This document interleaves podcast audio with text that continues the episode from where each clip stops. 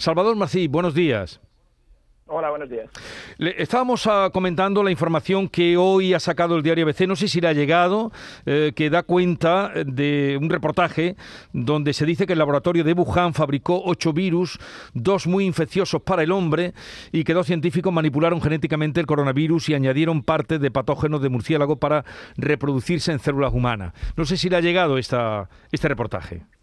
No, aún no lo he leído, pero como decíais antes, hay creo una falta de transparencia desde el principio en este sentido en, en, China y esto no es la primera vez que pasa, ha pasado con otras epidemias, con otros brotes y es muy difícil saber qué información llega y qué es correcto y qué no es correcto. Creo que como decíais también, mm, vamos a tardar mucho a saber exactamente qué está pasando. El origen del laboratorio yo creo que mm, está desde el principio presente como una posibilidad, creo que aún ah, los datos, no sé si son conclusivos o no, ah, veremos ah, si esta hipótesis acaba teniendo más peso. Y yo lo que creo, por la información que hemos tenido hasta ahora, es que este virus Ah, si se ha escapado en el laboratorio es un virus que no está modificado en ese sentido. Que lo haya modificado ahí en el laboratorio es para estudiar otras cosas. Esto se hace normalmente, esto se ha hecho con todos los virus y es una manera que tenemos para aprender cómo funcionan los virus y para encontrar vacunas, etcétera. Pero parece que el virus que, tenemos, el que, se, que, empezó a escaparse en Wuhan, sea que cual sea el origen, un laboratorio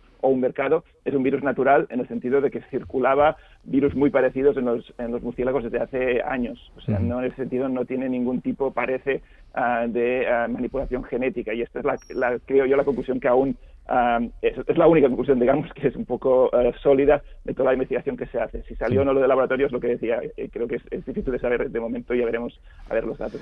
Bien, pues ya veremos poco a poco porque cuesta averiguar. Eh, en cualquier caso, el reportaje, eh, no sé si tendrá tiempo, se lo recomiendo porque habla de eso. Entonces, habría sería un error en el laboratorio ha, pasado, ha pasado veces antes, esto no sería la primera vez que se escapa, entre comillas, un virus de laboratorio.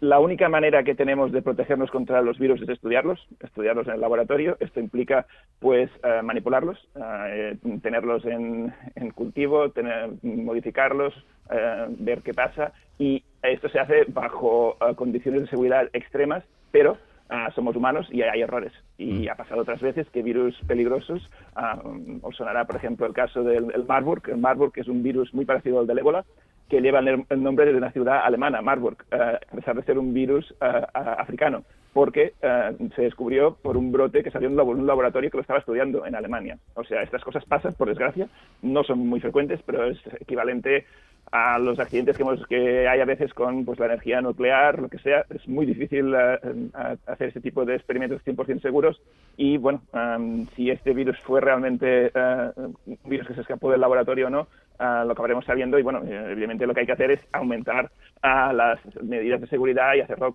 lo mejor posible. No podemos dejar de estudiar estos virus, lo que hay que hacer es hacerlo bien. Bueno, vayamos a otras eh, noticias que tenemos de actualidad. La Organización Mundial de la Salud eh, ve posible que la pandemia termine en Europa cuando la variante Omicron remita y prevé que el 60% de la población europea se habrá contagiado en marzo. ¿Cómo lo ve usted? Muy posiblemente porque este virus es muy contagioso. Es seguramente, se está diciendo, el segundo virus más contagioso que conocemos después del del sarampión.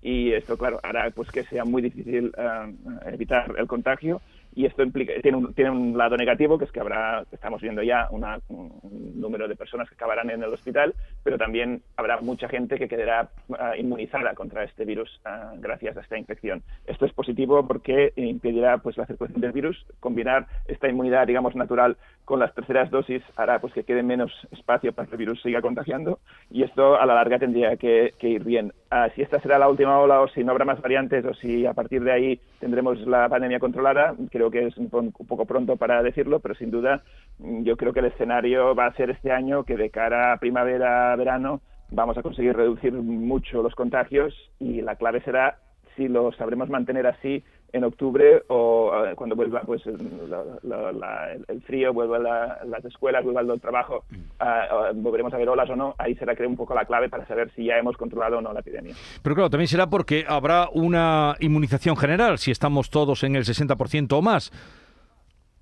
Sí, sí, pero recordemos que este virus es nuevo, no sabemos aún cuánto tiempo va a durar esta inmunidad uh, inmunidad. Um, recordemos que hay como dos tipos principales de protección contra el virus. Una es la infección por sí misma y la otra son los casos graves de, del virus. Entonces, contra los casos graves estamos ya bien protegidos y cada vez hay menos gente uh, que acaba en el hospital y esto es positivo y seguramente esto seguirá así durante muchos meses.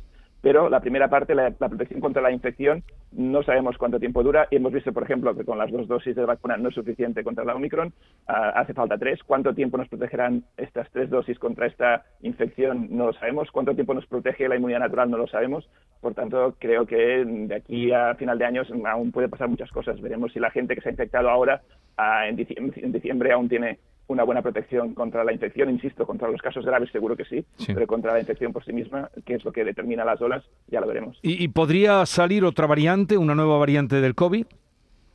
Variantes van a salir siempre, o sea, las variantes han salido desde el primer día y seguirán saliendo. Uh, la pregunta es si uh, alguna de, estas variantes conseguirá imponerse a la Omicron y acabar siendo la, nueva variante dominante.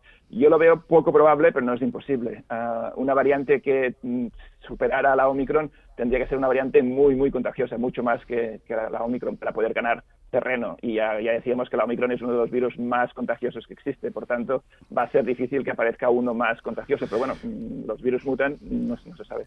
Bueno, y en relación con la situación que tenemos, además usted vive en Londres, eh, ¿qué le parece que se hayan levantado las restricciones de una manera general? Eh, Boris Johnson, acosado por todo lo que se ha descubierto, anunció en el Parlamento que levantaba todas las restricciones. Bueno, es un poco la, tónica que sigue um, el Reino Unido desde, desde el principio. Um, yo creo que son es prematuro este, tipo de, reacciones. Uh, creo que hay que es, es, mejor ser prudente y creo que el Reino Unido ha pagado un precio muy alto en, en, en, en, mortalidad y en casos graves por hacer esta práctica de, no, de, no, hacer nada, de no poner restricciones. Creo que es mejor ser prudente, por lo menos mientras dura esta ola. Cuando la ola baje ya podemos hablar de si, de si hay que volver un poco a, a, a relajar las restricciones, pero veremos cómo funciona, pero yo creo que aún, aún es pronto para hacer, tomar la, este tipo de decisiones. Bueno, el, el Consejo también en Europa eh, ha anunciado que el martes eh, va a renunciar al mapa de riesgo y restricciones entre los países miembros. ¿Qué le parece esa medida que va a tomar mañana martes en la Unión Europea? Bueno, parece que de, eh, lo que pasa en Europa es este, el problema que tenemos es que cada país va un poco a la suya y no ha habido una coordinación central en ese sentido. Obviamente, cada país tiene que adaptar las normas a, su realidad epidemiológica de cada momento, pero claro, mm, Europa está abierta en ese sentido. Uh, circulamos de un país a otro y, por tanto, tiene que haber algún tipo de supervisión o de organización uh, general que nos permita controlar este, este, tipo de situaciones.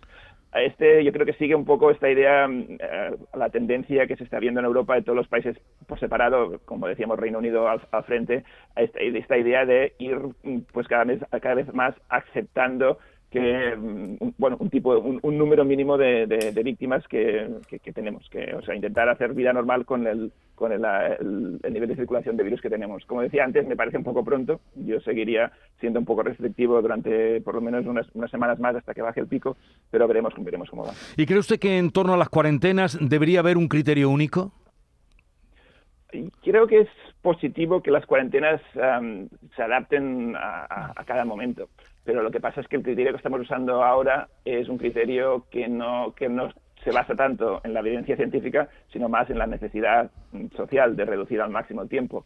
Los datos uh, sobre la, lo, el contagio de Omicron, que se han sabido desde hace pocas semanas, porque esto, es, como decíamos, es un virus muy nuevo, dicen que el pico de contagios uh, por Omicron se da a partir del, del, del quinto sexto día de contagios y que sigue siendo contagioso hasta el noveno décimo día. Claro, hacer recortar las cuarentenas para que sean solo de siete días es arriesgarse un poco. Y creo que en general toda la Europa tendría que tener uh, la misma, el mismo protocolo y basado sobre todo esto en, en, en la ciencia. Es uh, correr estos riesgos, creo, especialmente en pleno pico, creo que quizá no es lo, lo mejor. Bueno. Salvador Masí, doctor de Medicina de Genética Molecular, gracias por estar con nosotros.